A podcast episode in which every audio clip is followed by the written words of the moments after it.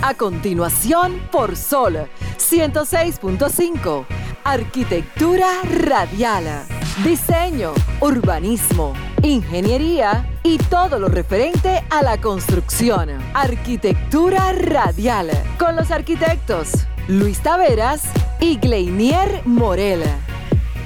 Muy buenas tardes, sean todos bienvenidos a su programa Arquitectura Radial, primer programa del año. 2 de enero del 2022. Eh, Arquitectura Radial inicia el año con mucha energía y muchos temas interesantes, arrancando el año 2022 junto a mi compañero Gleiniel Morel, un servidor Luis Taveras y Franklin Tiburcio en los controles, como siempre. Eh, desearles a todos un mejor año 2022. Yo no digo nunca feliz año porque la felicidad es relativa. Lo que para mí me hace feliz, quizás a uno de ustedes no lo haga feliz. Entonces, yo lo que les deseo es un mejor año y punto. Que sea mejor que el anterior. Que puedan lograr lo que se han propuesto y seguir avanzando en sus quehaceres. Eh, miren, señores, estuve por el norte este fin de semana visitando la familia, ustedes saben, fin de año y todo eso. Y saliendo del peaje, que fue una de las primeras experiencias que tuve, fue que me entregaron un volante donde decía que, o donde te daba los datos con un código QR, donde tú podías descargar la aplicación y luego actualizarla a través de este código QR y te daba toda la información necesaria para cualquier eventualidad que usted tuviera en la carretera a través de asistencia vial. Que subí un video a mi Instagram hablando sobre eso porque me pareció genial y oportuno para el momento donde muchas personas que no somos de aquí, desde la capital de Santo Domingo, aprovechamos esos días para pasarlos junto a nuestras familias, nuestros eh, seres queridos y más cercanos. Entonces tomamos carretera y no sabemos qué nos puede pasar en el camino. Gracias a Dios no me, topé con ninguna eventualidad de desastre ni choques. Y, y, pero sí, vi muy positivo ese volante, donde, donde las personas que pudieran tener algún evento, llamen ahí y se les pueda brindar la asistencia necesaria. Y en todo el trayecto también vi muchos puestos de estas patrullas de asistencia vial a través del Ministerio de Obras Públicas que aplaudimos y saludamos esta iniciativa que se realizó tú saliendo de la capital hacia tu destino en el interior. De esta manera, señores, inicia Arquitectura Radial. Estimula tus sentidos, enriquece tus conocimientos. Arquitectura Radial. Vamos a pasar de inmediato con la frase de apertura, porque hoy tenemos muchos temas interesantes eh, relacionados al inicio de año y, final de año, que transcurrieron cosas en el sector construcción y lo que viene también durante este año 2022. La frase dice de la siguiente manera, el crecimiento económico no mejora la vida del hombre, la mejora poner la economía al servicio del hombre. Ernest Schumacher. Muy correcta la frase. Sí. Y muy atinada, muy atinada con el concepto de economía que vivimos hoy en día. Totalmente de acuerdo con esa frase. Ernest eh, eh, Schumacher no es arquitecto, no es ingeniero, no tiene que ver directamente con el sector de la arquitectura e ingeniería, pero sí tiene que ver indirectamente porque es un, economista eh, de renombre internacional, nació en 1907 y murió en el 77, creo que fue. creo que era francés. Cejo alemán, uno de los dos. A propósito de mi comentario que va encaminado justamente a la parte de la economía colaborativa, que tiene mucho que ver con ese concepto, y también con lo que tiene que ver la, ingeniería, la arquitectura, que tiene que ver mucho directamente con esa parte. Ese, esa frase yo la saqué de un artículo que lo recomiendo a todos, buscarlo en el, periódico El País, de manera digital. A usted también lo, invito a buscarlo, brother. Bien. Eh, la arquitecta Caroline Steele dice ese, artículo, se, titula, Elegir ser consumidor por encima de persona es la muerte en vida. Oigan eso. Elegir ser consumidor por encima de la vida, por, por encima de ser persona, es la muerte en vida.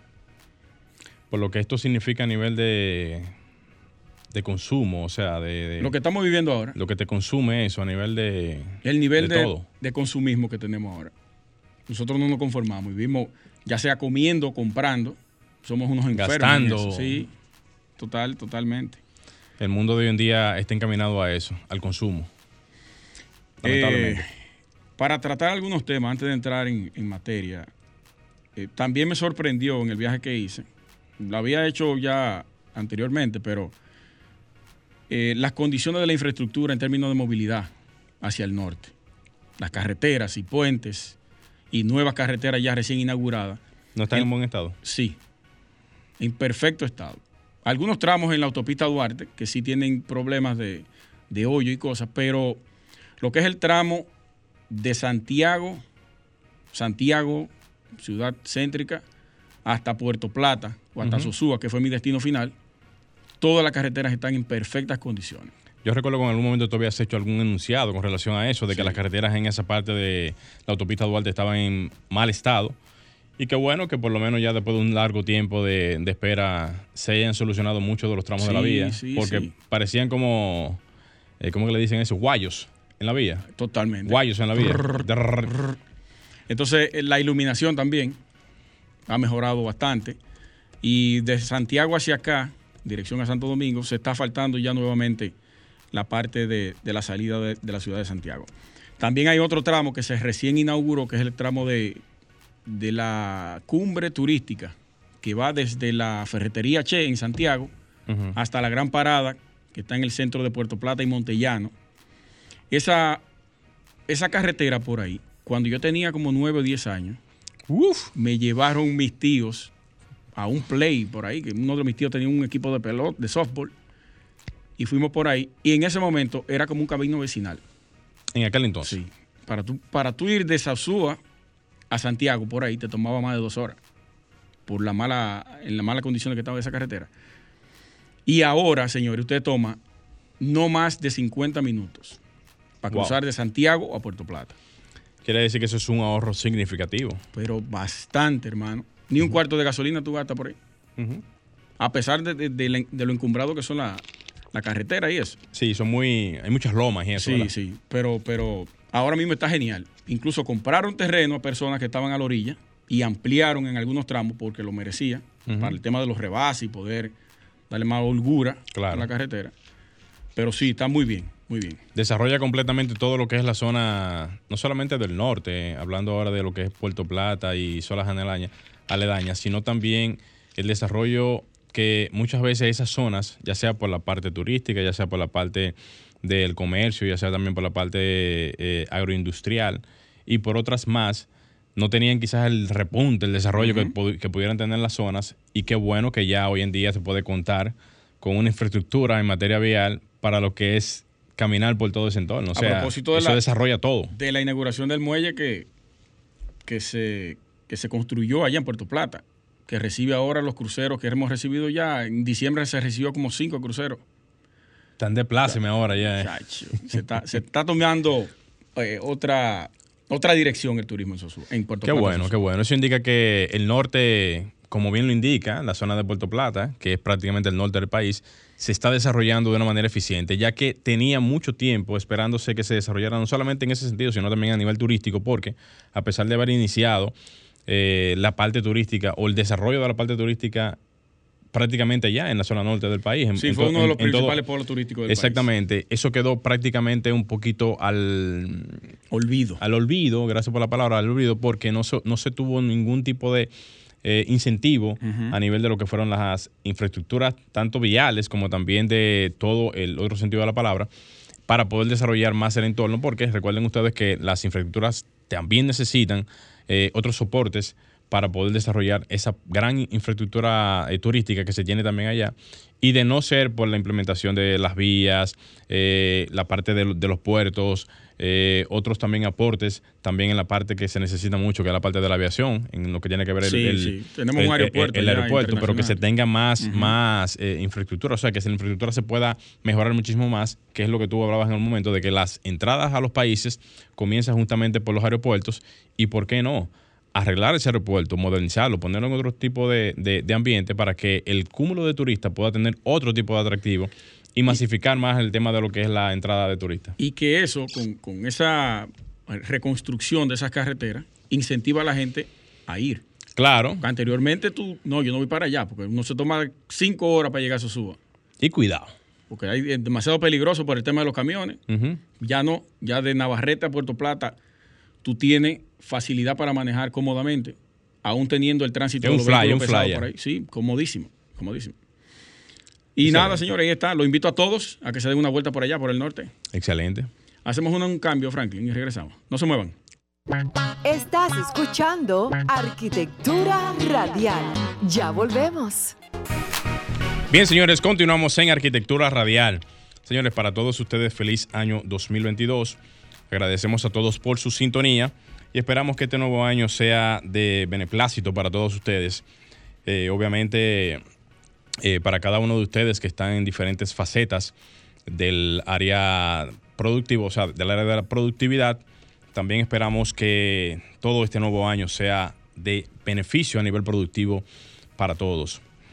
A propósito de lo que Luis comentaba hace poco con relación a la parte económica y todo lo que esto conlleva y todo lo que esto tiene que ver con, con, con todas las áreas, no solamente en la parte de la construcción, como bien decía en la parte inicial de, de la frase, sino en todos los ámbitos habidos y por haber, hemos visto cómo la revolución o lo que tiene que ver con la parte de la economía ha trascendido a diferentes facetas y no solamente lo podemos ver desde el punto de vista laboral, eh, haciendo trabajos manuales y de cierto tipo, sino lo, hemos comenzado a ver inclusive desde el inicio de las plataformas digitales, en donde ya la interacción de plataformas como YouTube, Instagram, Facebook y demás han hecho que la manera en cómo se pueda diversificar el comercio desde diferentes puntos de vista haga que cada una de estas herramientas pueda funcionar de manera diferente.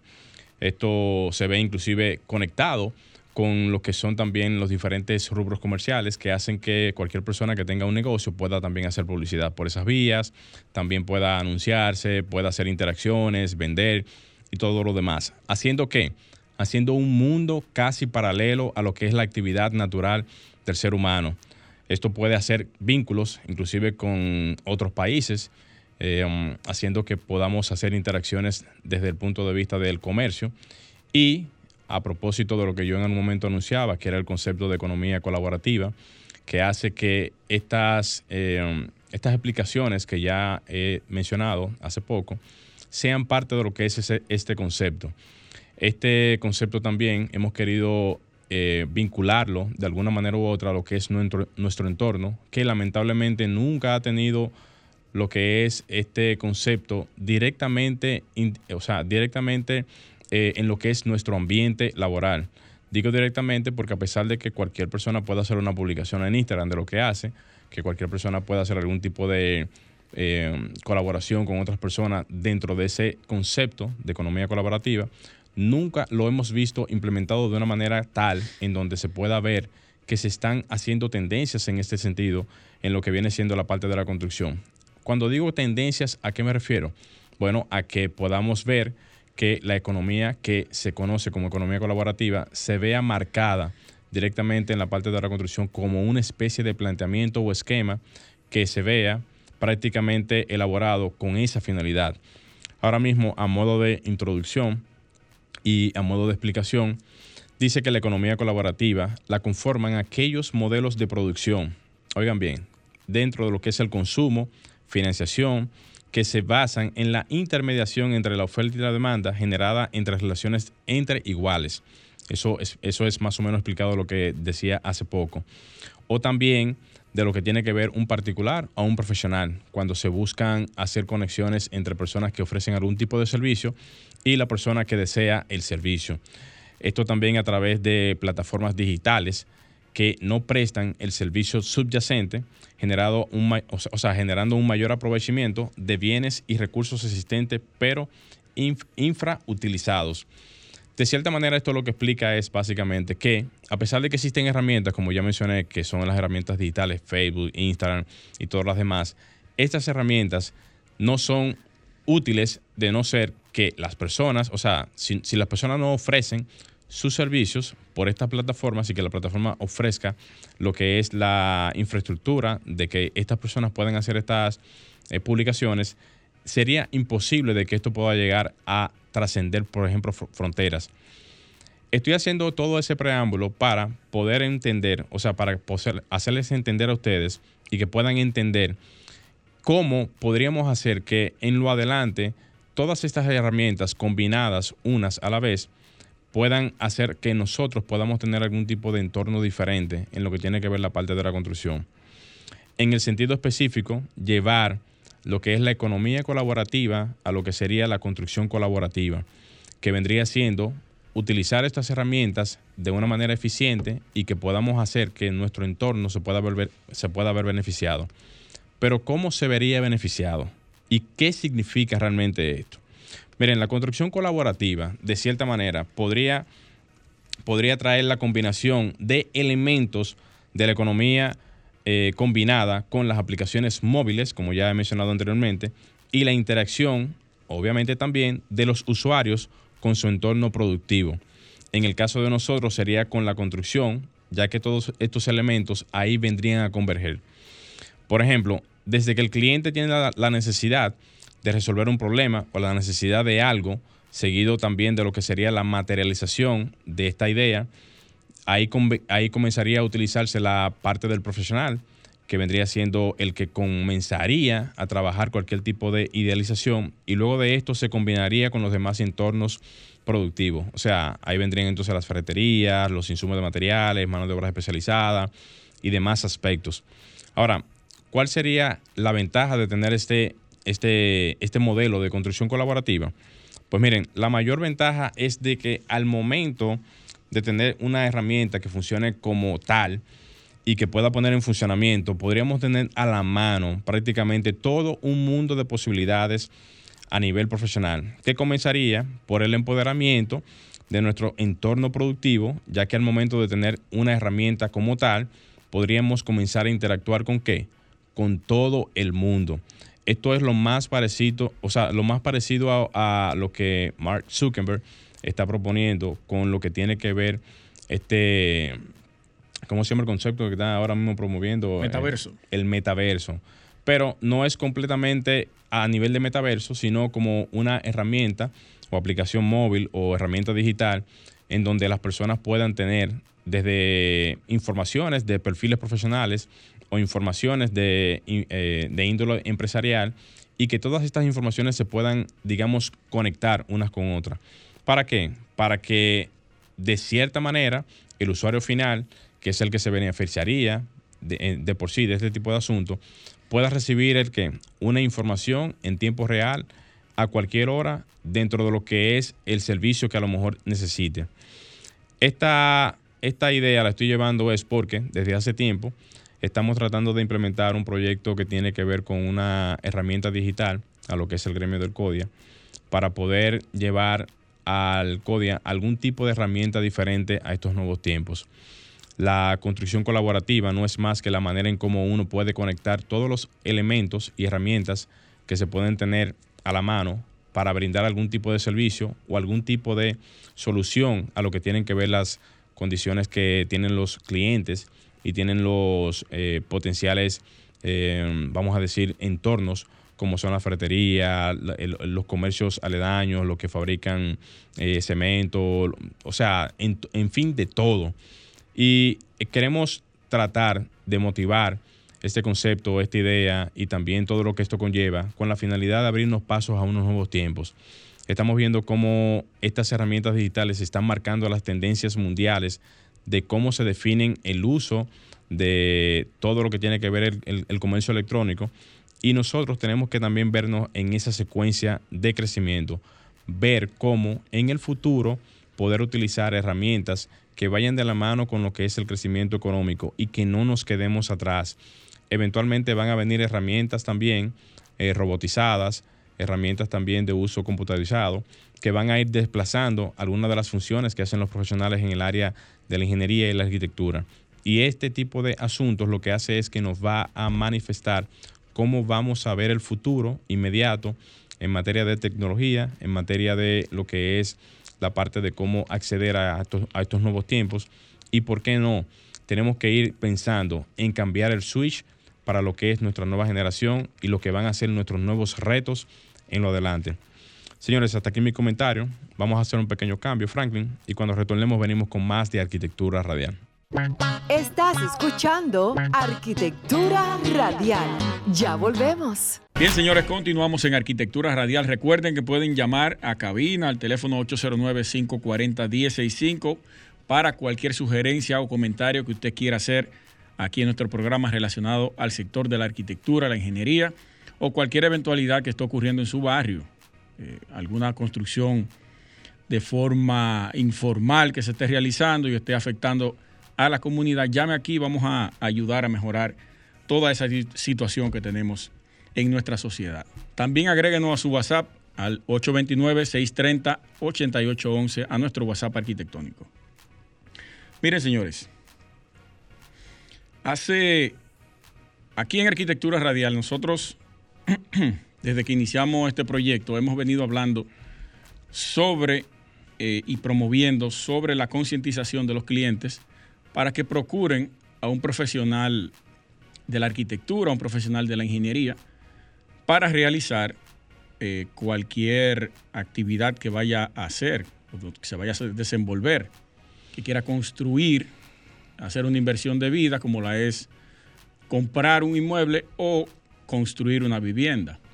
Nosotros siempre hemos promovido aquí y lo hemos motivado a que se acerquen a un profesional del área para que pueda asesorarlos y realizarle ese proyecto adecuadamente como debería hacerse. Eh, recuerden que uno, como ser humano, desde el principio de las civilizaciones, el ser humano se refugiaba en cuevas, donde eh, desde ese momento comenzó a tener un sentido de pertenencia al lugar donde habita. Tenía eh, amenazas afuera, entonces incluso otros seres humanos que se acercaban, o otros neandertales para el momento que se acercaban, quien estaba habitando esa cueva los alejaba porque él entendía que eso era de su propiedad. Cuando se descubre el fuego, que se comienzan a cocer los alimentos, se desarrolla el cerebro, el ser humano comienza a generar otro tipo de habilidades, sale de la cueva, comienza a crear otro tipo de vivienda y así sucesivamente hasta lo que tenemos hoy en día. Yo digo esto porque eh, en mi viaje eh, ahora, este fin de semana, ocurrieron muchas cosas, pero una de las más interesantes fue ver en algunos lugares la, poca profesionalidad en el tema de la construcción. Visité algunas propiedades de familiares que comenzaron a construir de manera, eh, quizá con falta de información, pero teniéndolo a uno, sabiendo que uno es un profesional de la arquitectura, tampoco lo solicitan. Yo no hago ningún tipo de juicio de valor cuando veo algún tipo de, edificación con ciertas debilidades arquitectónicas, porque no puedo hablar, hablar mal de, de, nuestros colegas, sí hacer sugerencias que debería hacerse o debería hacer tal cosa, no criticarlas. Entonces, a mí me sorprendió ver tantos errores por no solicitar el, servicio de un profesional. En el caso nuestro, uno como familiar puede darle una ayuda diferente a, que si fuera un cliente normal, independiente. Eh, solicitar servicios de un maestro constructor sin ninguna preparación técnica profesional para realizar ciertas acciones o ciertos ejercicios dentro del sector de la arquitectura o la ingeniería empezando por la arquitectura, que el diseño te determina lo que va a ser tu propiedad. Ahí es donde tú te sientas con ese profesional que estudió para eso, que conoce cuáles son o cuál es la intríngulis del asunto del diseño, por qué los espacios deben ser así, por qué deben tener tal y cual cosa. Ahí es que se, que se genera toda esa, esa nube de ideas, esa lluvia de ideas, junto con el cliente. El cliente te va diciendo que quiere y tú vas plasmando de acuerdo a esos requerimientos en ese papel. Pasan varios meses en ese proceso y luego entonces es que tú pasas a la parte de la ingeniería, se genera un sistema estructural para aguantar esa edificación que se concibió en el diseño, porque tampoco se puede ir a construir sin tener ese, ese documento o esos planos estructurales. Eso es lo que te va a determinar a ti la seguridad de tu edificación. Luego de ahí, sí tú puedes ya iniciar a construir. Claro, con los planos técnicos, el sanitario, el eléctrico y todo lo demás. Con eso, ya señores, usted va a tener una garantía de por vida de que su edificación, de que su proyecto, de que su eh, proyecto de vida, que es una inversión de tal magnitud, que es una vivienda, como lo es una vivienda, 2 millones, 3 millones de pesos, dependiendo eh, su poder adquisitivo, va a tener más garantía por el profesional a quien usted contrata, porque ya él tiene un acuerdo previo y establecido hasta que ese proyecto no termine, él está amarrado a usted. Cualquier eventualidad que ocurra, claro, está sujeto a cambios y esos cambios también se pueden pautar en el contrato, donde se tiene que remunerar si, el, si se ponen las partes de acuerdo. Pero esa garantía es de por vida. También usted tiene la garantía del ingeniero estructuralista. ¿Qué tipo de varillas lleva? ¿Qué tipo de cemento es el que se le va a agregar? El, grosor de los muros, todo lo que tiene que ver con la carga que va a soportar esa edificación. Hay una garantía. La parte eléctrica tiene otra garantía. La parte sanitaria tiene otra garantía. Entonces, si, si usted toma la decisión, me da la ganaria, por ahorrarse unos cuantos pesos, entonces hace una inversión millonaria y no quiere pagar un, proyecto como debería hacerse, entonces usted va a, sufrir consecuencias en el futuro y más adelante, como le están pasando ahora, personas que vi por allá. Una ventana del baño no corresponde con la misma altura de la ventana de la habitación. Entonces tú tienes esa fachada calimocha, una cosa más alta que la otra.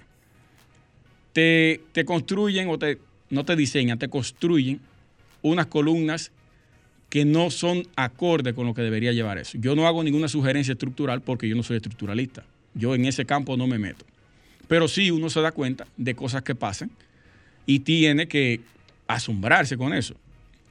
Tú solamente le dices que, que por qué no solicitó los servicios de un profesional competente en el área.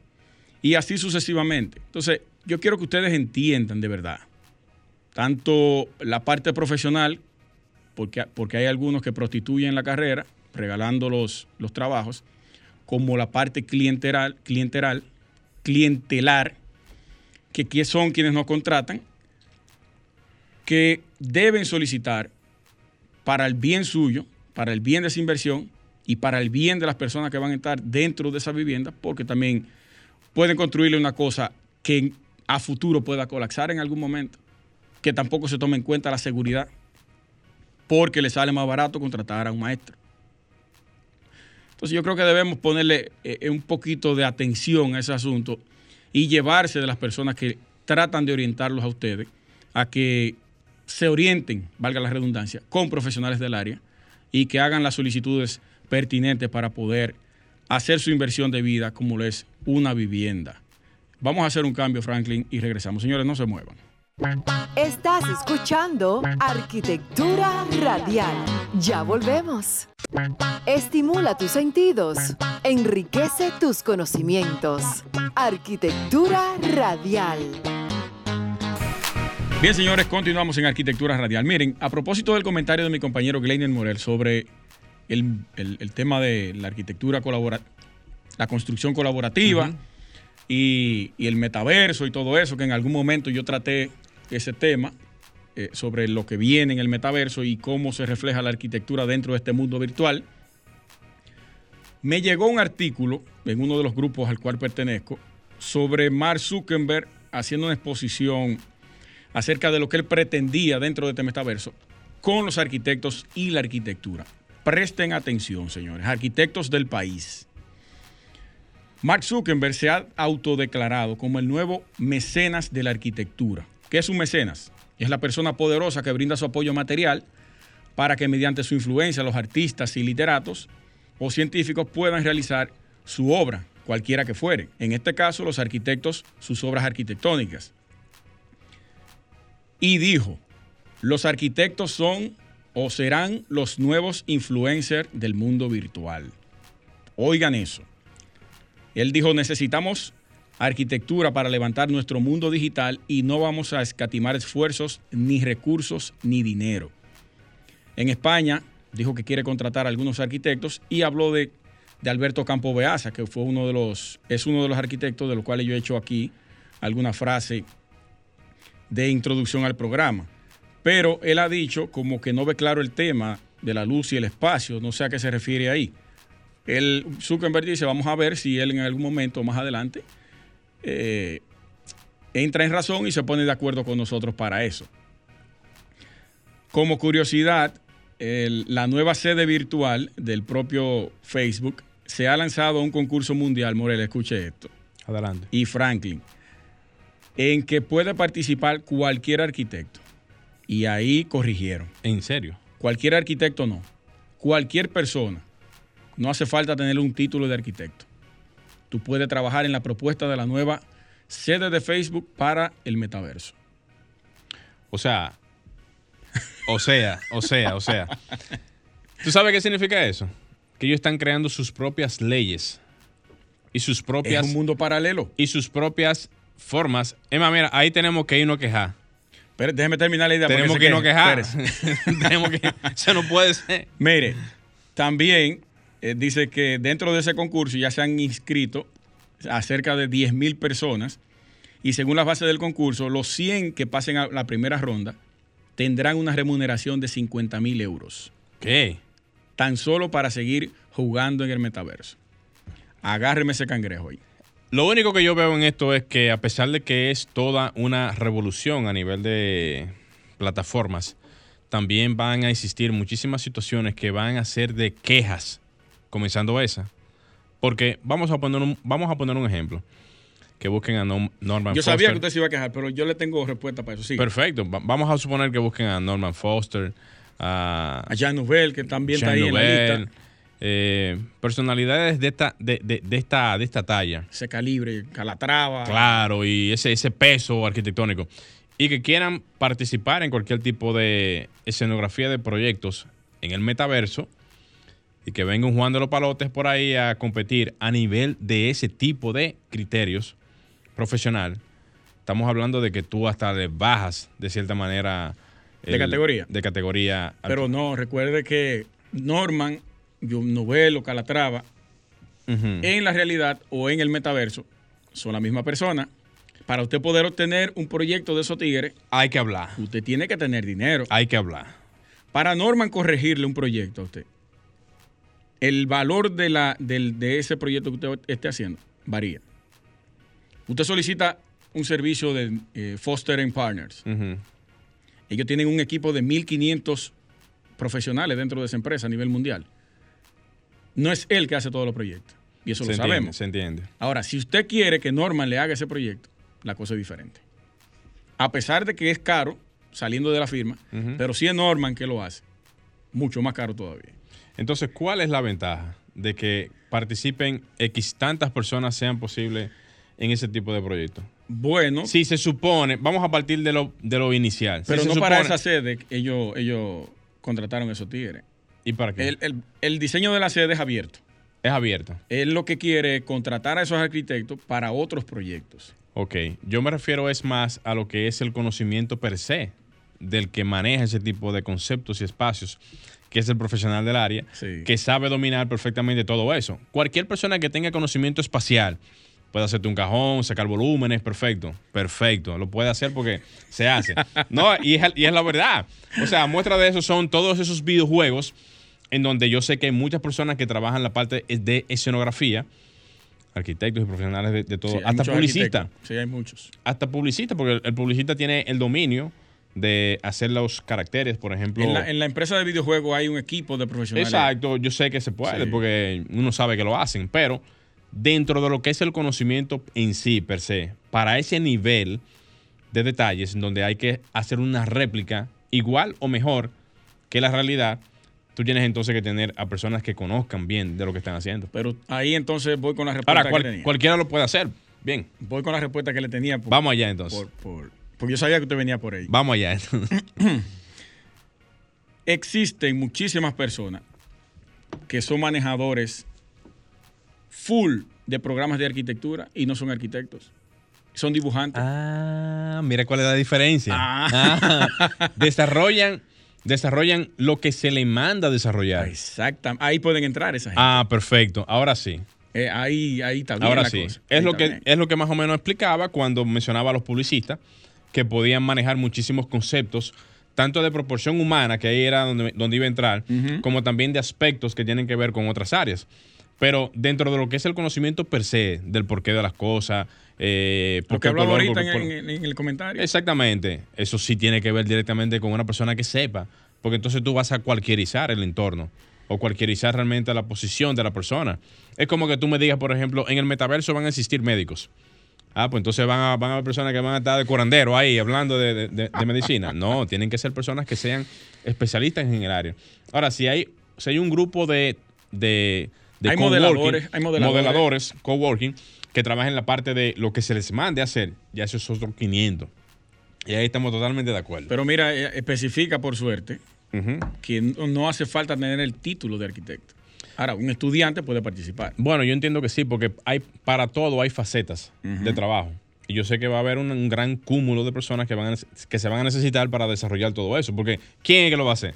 O sea, en principio, háganse la pregunta, ¿quién es que va a hacer todo eso?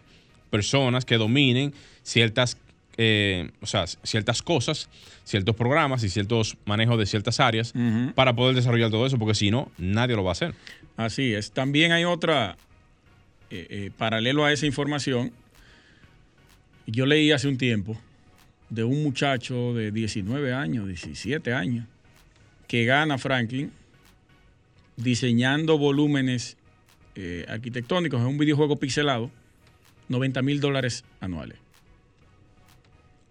Modelando Sí. en videojuegos solamente. Pero hay una tendencia global ahora que, oye, y y es tan interesante el tema, una tendencia global que indica que los que manejen la parte de programación, en todo el sentido de la palabra, programación desde videojuegos, programación desde computadora, programación desde pro- aplicaciones, programación en programa, en todo el sentido de la palabra, son los que van a tener a futuro el mejor desempeño económico Sí. de lo que tiene que ver la nueva era digital y tecnológica que se aproxima. O sea, no, Totalmente. no, no la nueva era, porque ya estamos montados en esa era, pero dentro de lo que son las áreas de desarrollo económico que vienen ahora mismo a impulsar toda la economía global a nivel de lo que es la parte computacional. O sea, oye, eso es demasiado. Yo tenía un ranking por ahí, que en Estados Unidos eran cinco las, las carreras, no carreras profesionales, sino lo que los niños querían ser actualmente. Sí, En primer lugar estaba youtuber. sí. Y eso de que de bombero, no, policía, de que. policía, ya eso lo quitaron, Y eso quitaron. y eso no viene ya. Solo desmontaron ya eso. Youtuber, eh, programador estaba como en cuarto. Sí, pero está. En tercero, claro pero que está, sí. pero Es- está.